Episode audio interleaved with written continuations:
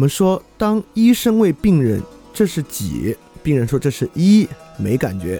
当别人问我们这是什么，我们说这是桌子。在我们面对测谎仪，别人说今天是二零二零年一月，你是在进行一个测谎，我说是。当我这么复述的时候，我没有感觉。那么什么时候我们才有感觉呢？因此我们要关注这个东西，就是感觉生灭的问题。为什么我要说感觉生灭的问题？呃，这个与佛教的对应关系还很强，因为佛教实际上是对感觉有某种否定性的。那佛教对感觉的否定性，恰恰就在于要让人观察到感觉的生灭，因为感觉有生有灭，因此它并非真实的。因为如果真实的东西是应该持存的，要通过感觉的生灭去洞察它的虚假性。好多特别持存的部分呢，我们不必因为感觉的生灭就认为感觉有生有灭，甚至感觉有短时间性，它就是个假的玩意儿。实际上。不是的，所以说，我们先回到一些西文词汇。西文里面与感觉相近的词汇很多，有 feel，有 sense，有 perception，有 emotion，有 intuition，有 impress。impress 就是修魔讲的这个印象。这个印象在里面是一个最被动的词汇。这个 impression 在拉丁文里面就是被动式的挖掘，就是 dig into，挖掘。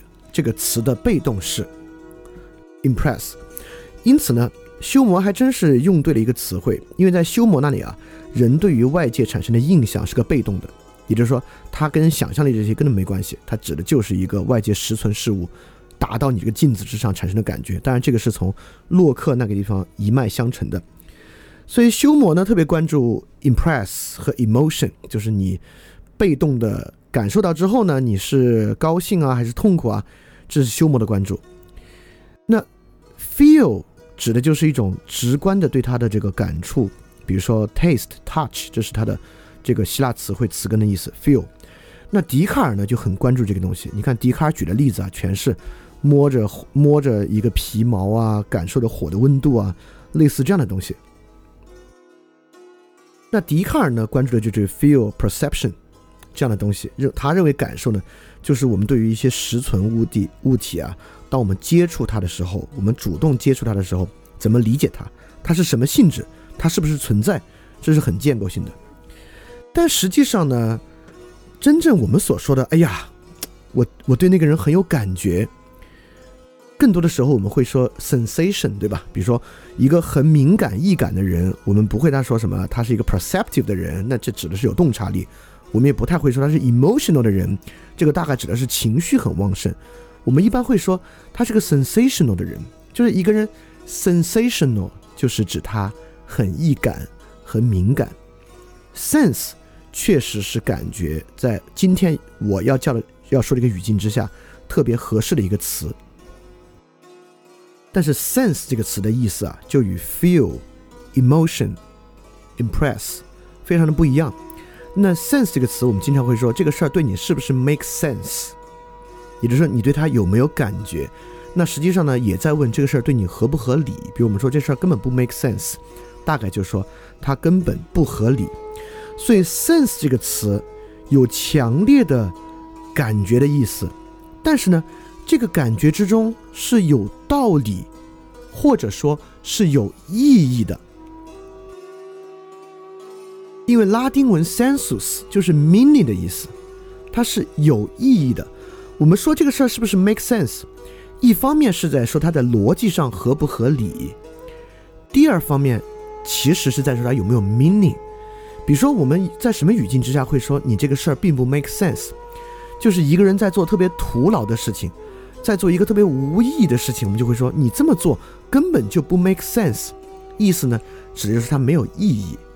那这没有意义，赫然是一个前向的、一个想象的、投向未来的，而不是一个过去的事情。而且很多时候，这个 sense 并不与笛卡尔式的直接接触到、看到、感到有关。我举一个很典型的语用，这话我们说出来一点不奇怪。比如说，我感觉他挺喜欢他的，虽然看不太出来，对吧？我们会说。虽然还看不太出来，但是我感觉他喜欢着他。那别人当然会问，看不太出来，你怎么感觉的呢？大概我也可能答不太上来。但我们确实明白，很多时候在缺乏 feel，在缺乏一些直观表象的情况之下，我们依然对一些事情具有一定的 sense。我我这里完全不是要在说玄学的意思啊，完全一点那个意思都没有。但我只是想说，感觉有时候并不依赖于直观表象。好，现在我们就从 sense 这个词出发，用更多的语用来看这个感觉、感官意义到底在我们这是什么意思。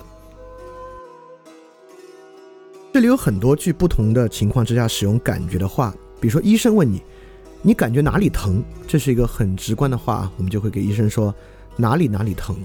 那么这种感觉呢，指的就是一个生理的直观表象，对吧？这是一个表象性的东西。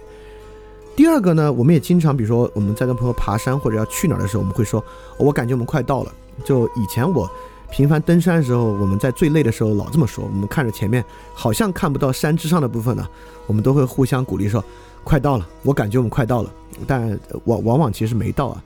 因此在这个时候呢，你也感觉你你也能知道，首先它是一个对广元世界的想象，也就是说你感觉快到了，而且你以前还没来过这儿呢。这就是你对于广元世界一个想象，而且尤其在累的时候，它实际上包含着你的某种欲求。当你这么说的时候呢，你特别希望自己快到了。那比如说还有一些方情况之下，我们说啊，我感觉那种云是一匹马。这里绝不在笛卡尔或休谟的意义之上，我认为那个云就是一匹存在的马，实际上不是的。而这个呢，我觉得恰恰是人与动物最大的区别。我们知道，认为云像这个像那个，认为远处的一个山是一个横卧着的女性，认为那个山的山崖是一个猴子之类的东西啊，其实需要调动很大的想象力才可以通达的东西。所以我说，哎，我感觉那个山好像个猴子。当我这么说的时候呢，它根本不是对什么东西事实存在的反应，这个感觉就是纯想象力，是一种主动的连接。是把那个外形与另一个东西外形的一种主动连接，而有时候我们也很忧心忡忡的说：“我感觉他好像不喜欢我了。”当你这么说的时候呢，你也知道他喜欢你或他不喜欢你，和你能不能感觉这个桌子啊，和我感觉那个桌子被人搬走了，那不是一回事儿。事实上，很多时候在说“我感觉他好像不喜欢我了”，实际上你感觉到的是一点改变。你感觉到了一些变化的东西，那么确实变化与感觉有很大的关系。很多时候没变化呢，你就没感觉。比如说，经常我们就会说：“哎，我越我越来越对漫威的电影没什么感觉了，对吧？”当你说我越来越对漫威的电影没什么感觉的时候呢，你恰恰就是说这里面没有新东西了，没改变了。恰恰漫威电影呢，符合着修魔那种来源于过去。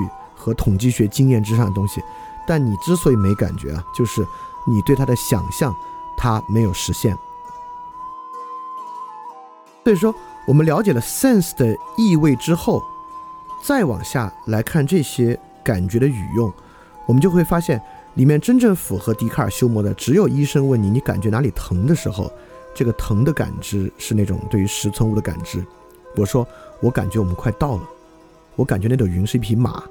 我感觉它好像不喜欢我了，或者我对这个电影没什么感觉的时候，我们压根儿根本没有使用感觉在描述某种实存物，我们在描述我们某种对于意义的把握和我们对于想象的塑造。因此，笛卡尔和休谟特别关注对于自己的感觉，对吧？因为在笛卡尔那里，人到底是如何确定广元世界存在的，就是人对于自己行动的。充分感觉推广到广元世界存在，但实际上，当我们很自如地使用这些手脚的时候，我们没有感觉。我们感觉的是这个手脚作用的对象。在修魔那里也是，修魔特别关注的人对自己的感觉，因为修魔说，人正是从对于自己动作的感觉之中，产生那个奇奇怪怪的永恒连接的想法的。但其实也不是，人其实真的不太关注这个东西。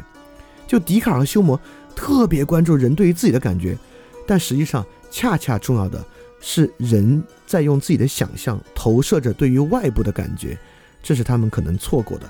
而我们之后讲维特根斯坦，我们也会发现，这恰恰是维特根斯坦早期和晚期的巨大区别。好，这个我们就到那会儿再讲啊。好，现在呢，我们就来看，在笛卡尔和休谟那儿啊，感觉都是对于一个既有东西和过去经验的反应。但我恰恰要说呢，在这个我感觉他不喜欢我了，和我感觉我对这个电影没什么感觉，我们发现，恰恰是差异带来感觉。也就是说，并非是存在和旧东西带来感觉。实际上是新的东西带来感觉，比如说我们说，哎，我感觉这盘菜挺好吃的。当我们这么说的时候呢，言下之意就是除了这盘菜之外，其他菜是正常状态，是寻常状态，是修魔药的那个恒长连接状态。我们真正产生感觉的，对恒长连接的并不产生感觉，我们产生感觉的是这盘菜还挺好吃的，我感觉这盘菜挺好吃的，是这个超出想象之外的东西。那比如说，我们说，哎，我对他还挺有感觉的。言下之意，就大多数时候，我们对其他人啊是那种比较无感的、没有特殊感觉的寻常状态。因此，突然有一个人在我们最初认识他的时候，就对他很有感觉的时候呢，这个是超出我们寻常的恒长连接想象的。因此，我们会说，我对他还挺有感觉的。那我们也可能会说，我容易对比较有异域风情的东西有感觉。言下之意呢，就是非异域东西的东西，就是那种寻常状态。而有时候我们也说，比如说，呃，我有一次针灸啊，我可能就会给别人说，我感觉不到我的左脚了。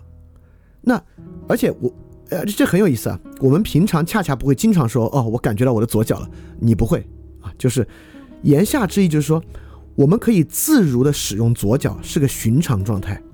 这个寻常状态是没感觉的，你。根本不会说哦，我感觉我的左脚。那只有在它进入异常状态的时候，你才会说我感觉不到我的左脚了。好，我们举了很多异常的例子，我反过来举一个不异常的例子来看怎么理解这个事儿。这个话呢，我们也经常能够听人说，比如说有人说我每次在淘宝上买东西都感觉挺开心的，应该会有人这么讲。那当他这么说的时候，仿佛修魔那个玩意儿是存在的，就是有好多东西啊，它没有变化，但都能让人开心。在实际生活中呢，也会出现，仿佛啊，经济学意义上那个边际效用递减这个效应还不存在，它一直维持的那种感觉。有人是这样，比如说有人天天刷抖音，天天玩游戏，都挺快乐，就玩一样的游戏，都能维持住那个快乐，也是存在的。这是不是说明感觉有时候也不从差异中产生呢？我觉得还不是。当然，我接下来要举的这个例子啊，是一个可能会显得有点极端的例子。我就觉得，如果在真实的生活中啊，可能听的人也会有这样的感觉吧。也就是说，你对于很多一再重复的东西还有感觉。就比如说在淘宝上购物，也并没有金额的高速上涨，你每次都买了一两百，你都很有感觉，都很开心，是不是？其实应该反过来看看，你对于生活的感觉是不是越来越糟了？因此，我们也知道，有时候这个差异啊，是来源于寻常状态的变化，就就是即便这个淘宝的刺激跟过去都一样。但生活的糟糕却在想象之外，就每次在淘宝上买东西都感觉挺开心的，是因为在这段时间中，生活本身的糟糕感觉越来越低了，趁着这玩意儿开心量还挺大。而我们，我我这么说还不是这么一个孤立啊，而我们确实会发现，当我们生活不再有差异和新东西的时候，往往在这个情况之下。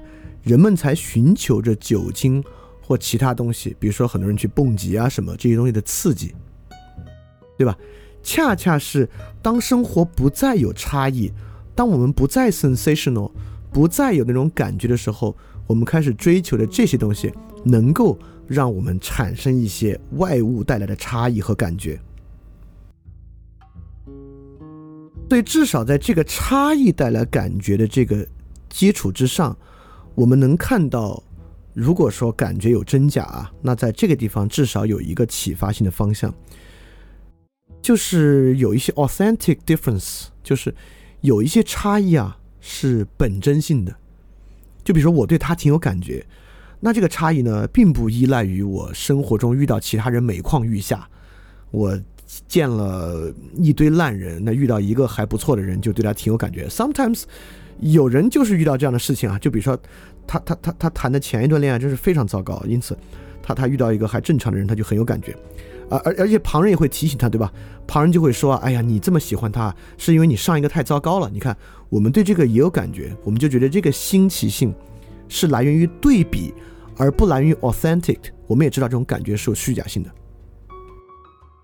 所以说，有的感觉的差异是本真的，是天然的；有的感觉的差异，要么需要外物的刺激，要么呢需要这个另外一个糟糕东西的映衬，因此那个差异才变得明显。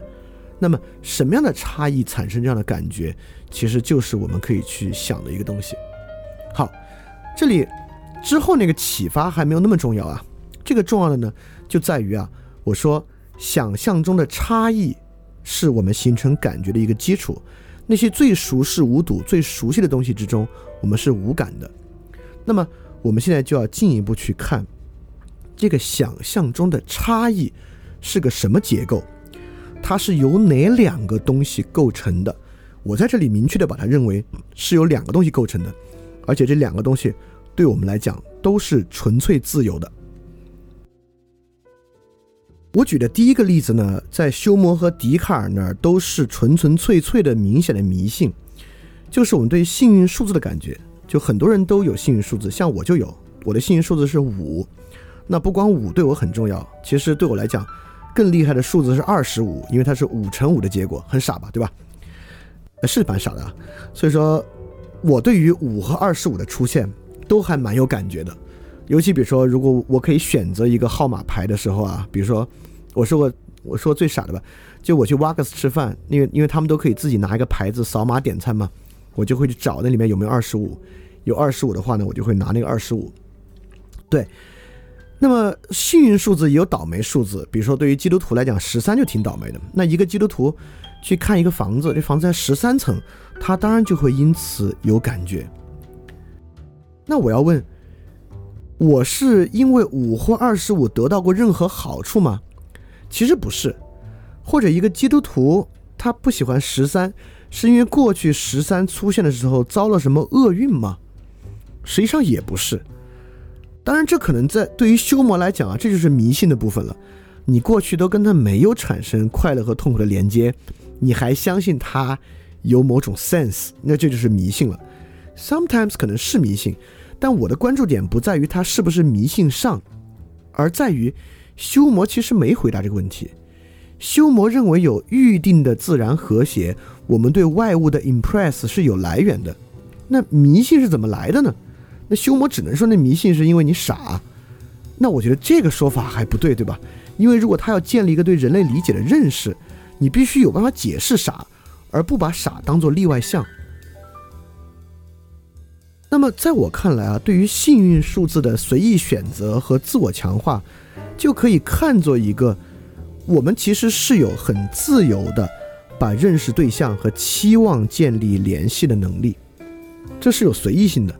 这个在修魔那种必然性的世界之中呢，其实是不应该存在的，但在我们这儿还真存在。就是我选五这个数，我觉得好像是很随机的一个东西啊，也没有什么理论在背后支撑着它。但这个在未来生活中呢，当然就被被这个生活过程可能会有些强化，但强化要素呢，并不是快乐和痛苦在强化它。当然，对于人可以自由的将认识对象与自己的期望或想象建立联系，好多人呢也不这样。所以说，有人逃避这样的自由的，就是人可以想象这个感觉对象的自由。当逃避的时候呢？他特别期待有一个奖惩分明的环境，他能够生活在一个奖惩分明的环境之中。也就是说，我们都知道，不管是自律、道德等等，兴许都与这个想象感觉对象的自由相关。但每次当我们呼唤严刑峻法的时候，实际上呢，就是我们要逃避这样的自由。我们想逃避人能够自己自由想象的自由，我们愿意去相信一种修模式的，我们就给予他足够的痛苦和足够的快乐，让他能成为一个更好的人。好，这是第一个啊，我想说的呢，就有时候我们产生感觉是需要受到一个外物的刺激的，或者说绝大多数时候我们产生感觉是需要一个外物的刺激的。在修魔那里，我们对什么东西产生感觉呢？就是过去曾经让我们快乐或痛苦的东西，我们产生感觉，在我们的生活中也有，但我想说，它不像修魔所讲的那么必然。实际上，对于什么东西能够让我们产生快乐和痛苦，我们是有自由去界定和选择它的能力的。比如说，有时候你选择喜欢上一个人，尤其是很快的情况之下，实际上吧，他也没有什么快乐和痛苦，有那么多的横长连接带来，你就是做了这个决心，这个决定。在海德格尔那么把这个称为一个决断，这个决断如果真做了之后呢，那你就是受到了这个强烈的感觉，这种自由是存在的，就形如我们很随意的选了一个幸运数字一样。好，这是我说的构成感觉的第一个前置要素，就是这个刺激源。为什么在这里是前置要素，在休谟那儿不是？在休谟那儿它是过去经验带来的，在我看来呢，它是可以自己选的。因此呢，它是一个自由的前置要素。那第二个是一个更重要的东西，什么到底构成了我们的感觉？我举个例子啊，这个例子一举完，你就明白我要说什么了。我们就用幸运数字二十五来说，就比如说我列举三种我看到二十五的状况，你来看看，你来想想，如果你的幸运数字也是二十五的话，你会有什么不一样的感觉？第一个呢？就是我走进 Vargas 看到哦，这个点餐牌还真有二十五，我把它拿出来放到桌上。第二，在去 Vargas 之前，我打的那个出租车的尾号就是二十五，那个出租司机给我打电话，他的手机尾号也是二十五，那个 Vargas 在路上的第二十五号，我进门去，他那个地方是牌子上二十五，点开之后，今天的特价咖啡刚好卖二十五块。当所有这些二十五共同出现的时候，我的感觉会不会是比第一个单独拿到号牌更强烈呢？好，这个你可能还觉得啊，这是二十五的反复刺激，你当然高兴了。那第三个条件就是说，没有刚才那些二十五啊。然后我今天去瓦 a 斯呢，是约了我喜欢的人，我要给他表白。然后我进瓦 a 斯去看有没有二十五啊，有二十五。我把二十五拿出来点餐，我会不会比第一个单独看到二十五感觉要更强烈？当然会，对吧？因此我们会发现，你的感觉有多少，这个想象还不光是二十五这个数字对象，它有一个特别重要的前置条件，就是一个 event。也就是说，在笛卡尔和休谟那里，人似乎是一个仅仅。反映着当下的刺激，reflect 的一个个体，他就对现在一个具体的刺激给予一个具体的回应。实际上不是。我想说的是，绝大多数的感觉都在一个 event 之中。那么，第二层的感觉自由，恰恰就是这样的一个 event。当你接受这个刺激的时候，你对这个刺激的理解，它是在一个什么样的事件里？比如说，当一个医生问你这是一吗？你说这是一，你对这玩意儿没什么感觉。和别人经验主义者跟你说这个桌子你感觉到了吗？你说我感觉到了，没什么感觉的原因就是这里缺乏着 event。当然，你可能医生问你这是一，你已经昏迷了三年了，你发现你终于能认出一了，醒过来了，你很有感觉，那跟那一没关系啊，这是你醒过来这个事儿。那么尤其是桌子这个事儿就更容易看出来。当别人问你这是桌子吗？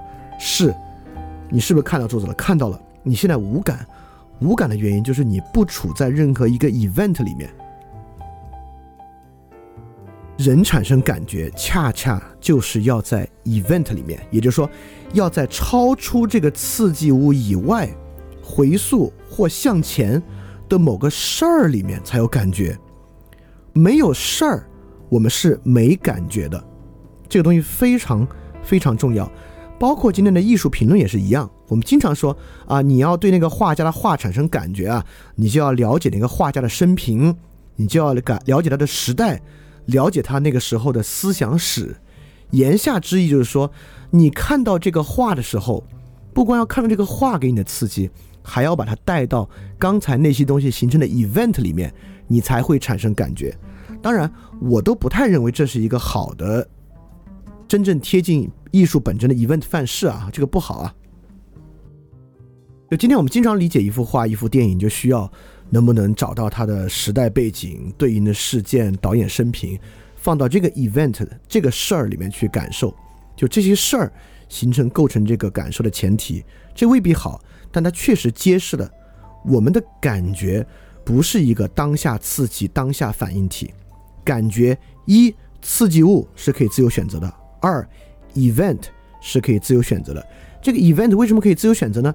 假设我是个铁杆唯物主义者，我今天在进 Vagas 拿到二十五号牌之前，已经注意到我已经见到的一百个二十五，我都可以告诉自己，它都仅仅是随机事件而已，我并不把它组成一个 event，这每一个不过是今天一个小概率事件发生而已，它没有任何意义。所以我最后拿到那个二十五的时候，也没有任何感觉。这就是我如何可以自由的对待 event，而且甚至在真正形成感觉的时候，因为笛卡尔和休谟那里特别强调一个外界刺激人产生的感觉嘛，就是一个外物产生感觉。实际上，对我们真正来讲啊，有时候我觉得那刺激物都可以不存在，纯 event 就可以形成感觉。我举的例子呢，就是想念这个东西，大家应该都有啊。如果群里有谁没有想念另外一个人的经验，那真是，那这个生活真是超级遗憾。你，你就应该想办法看你怎么能能能够想念想念另一个人。那么，在笛卡尔和休谟那里的都很难容纳一个无刺激对象的感觉。但如果你真的有想念人的经验啊，你恰恰发现，就比如说你很喜欢这一个人，然后你经常想他。这个想他一般不发生在你做事儿的时候。如果你手上有正事儿要做呢，你就不想了。什么时候你手上正事儿做完，在做事儿的间隙，你就会不由自主的想到他。也就是说，这个想念恰恰是在一个 event 和那个 event 的刺激物消失的时候，它自行内源产生的。也不是因为那个人给你打电话，也不是因为那个人跟你说了话或任何原因。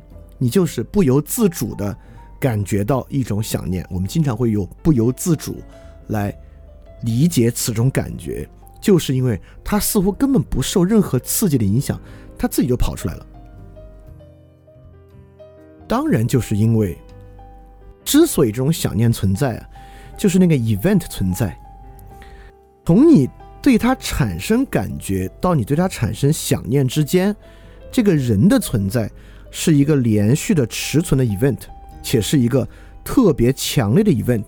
当然，在一个本真的情感之中啊，你对他是一个本真性的，呃，这个这个很真诚的一个喜欢或怎么样。在一个不那么真诚的情感之中呢，他也可以是一个，就像很多很很很多男孩在追到女孩之后就就就不喜欢了，在追到之前呢，各种喜欢，各种想念。他当然也可以，这个 event 是一个未完成的目标。当它是一个未完成的目标的时候，我们更容易看出它带有的想象的特征。就 event 本身，并跟过去的经验没什么关系，它完全是对于未来的一种想象。而这个 event 可以独立的产生感觉。而且焦虑是不是就是一个这个东西啊？当我们说焦虑，尤其是弥散性的焦虑情绪的时候，实际上可能没有什么外界的刺激。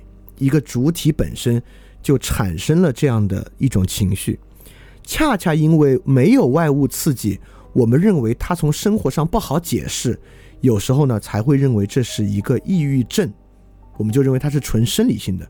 实际上你要去接触这些呢，你都会发现那是有一个长期的 event 存在的，可能来源于原生家庭，可能来源于社交障碍，来源于一次失败或怎么样，那都是过去发生的一个实际的事儿。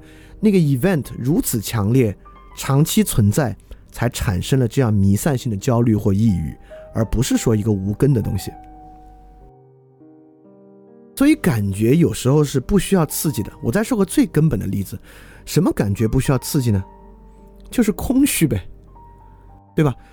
当生活中实质性的 event 消失，刺激消失，你又无人可想念，无事可牵挂的时候，当然就会感觉空虚。那感觉空虚，甚至呢，就是一个无 event 和无刺激的状态，人也会产生感觉的。不像休谟和笛卡尔所想的那样，所以在这个角度之上呢，对一个生活 event 的塑造，就是对于影响一个人的感觉啊，恰恰是至关重要的。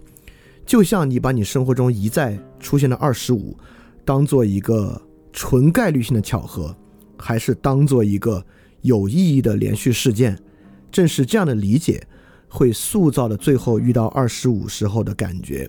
这就是一个 event，呃，这个 event 我还要多说一句，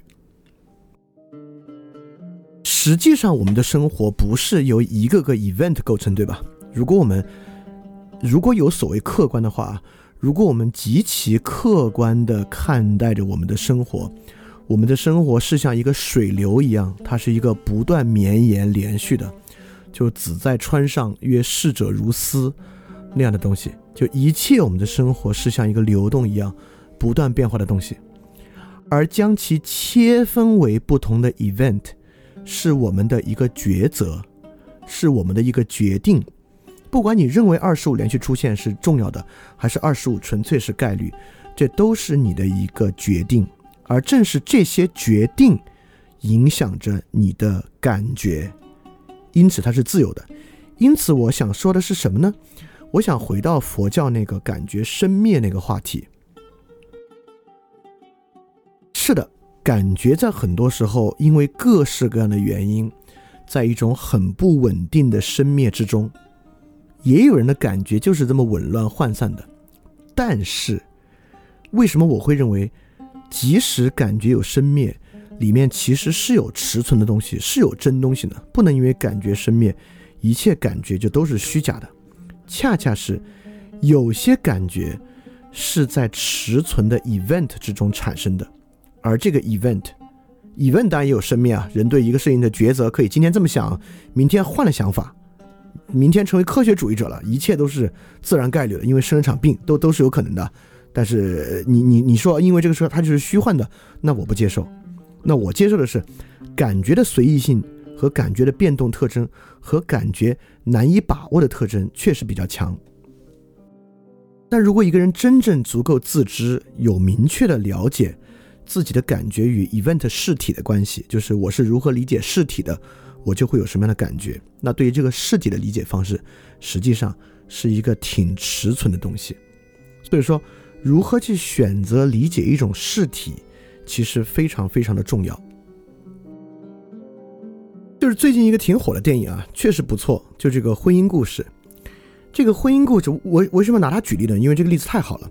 这个例子完完全全呈现着感觉是被什么样的 event 拆分所影响的。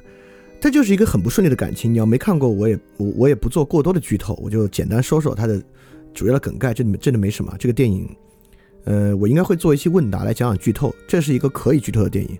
我即便给你剧透干净了，你看也不会有任何问题，也会是个很精彩的电影。但我今天不不费太多的这个力度在说它的剧情之上。Anyway，这个男女主人公的婚姻关系不好，所以呢，他们去做婚姻咨询。这个婚姻咨询呢，也不是电影里的婚姻咨询，真实生活中婚姻咨询也有这么一招。这一招呢，就是让双方写下对方的优点，对方生活优点，然后互相念出来。这是什么意思呢？这其实就是在塑造一个事体。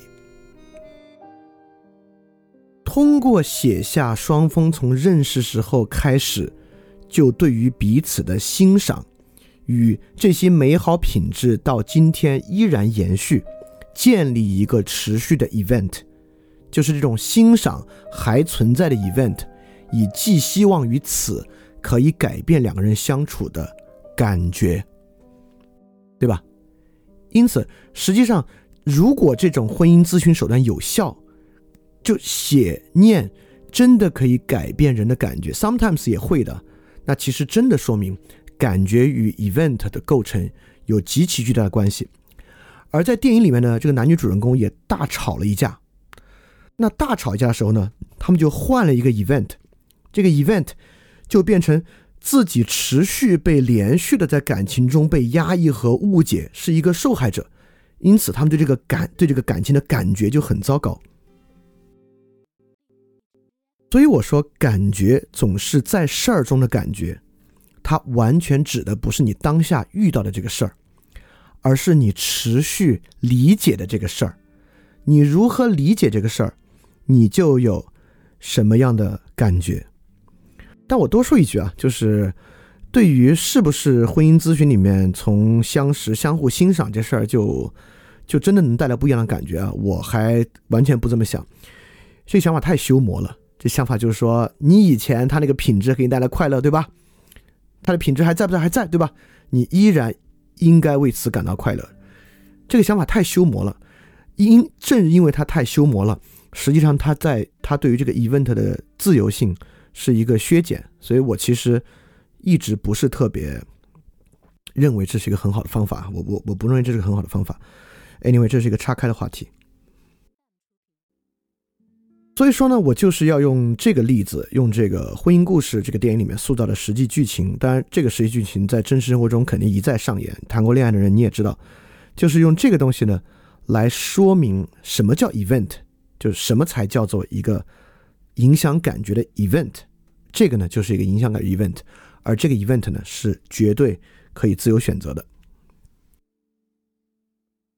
好，总结一下啊，我们说了，感觉啊，实际上不是休谟和笛卡尔他们争论的那样，是对于真实世界的某种印象和感受。它的张力是你感觉到东西是不是真的存在吗？它与真实东西的性质是一样的吗？不是，其次，感觉也不是一个只给，不是一个我们在生活中第一步遭遇的一个最直观的东西，并把未来的理解嫁接在它之上。感觉也不是如此，感觉实际上是由前置条件决定的，就是感觉不是第一性的，第一性的是我们自由的前置条件。这个呢与自由意志当然大有关系。这个前置前置条件呢，在我这个理解之下有两个。第一个呢是那个刺激物，你对什么刺激物产生感觉？第二个，你在被这个刺激物刺激，甚至没有刺激物的时候，你在一个什么 event 里面？你处在一个什么样的被你理解的事儿之中？正是可以自由选择的刺激物和可以自由选择的事体 event，最终产生着人的感觉。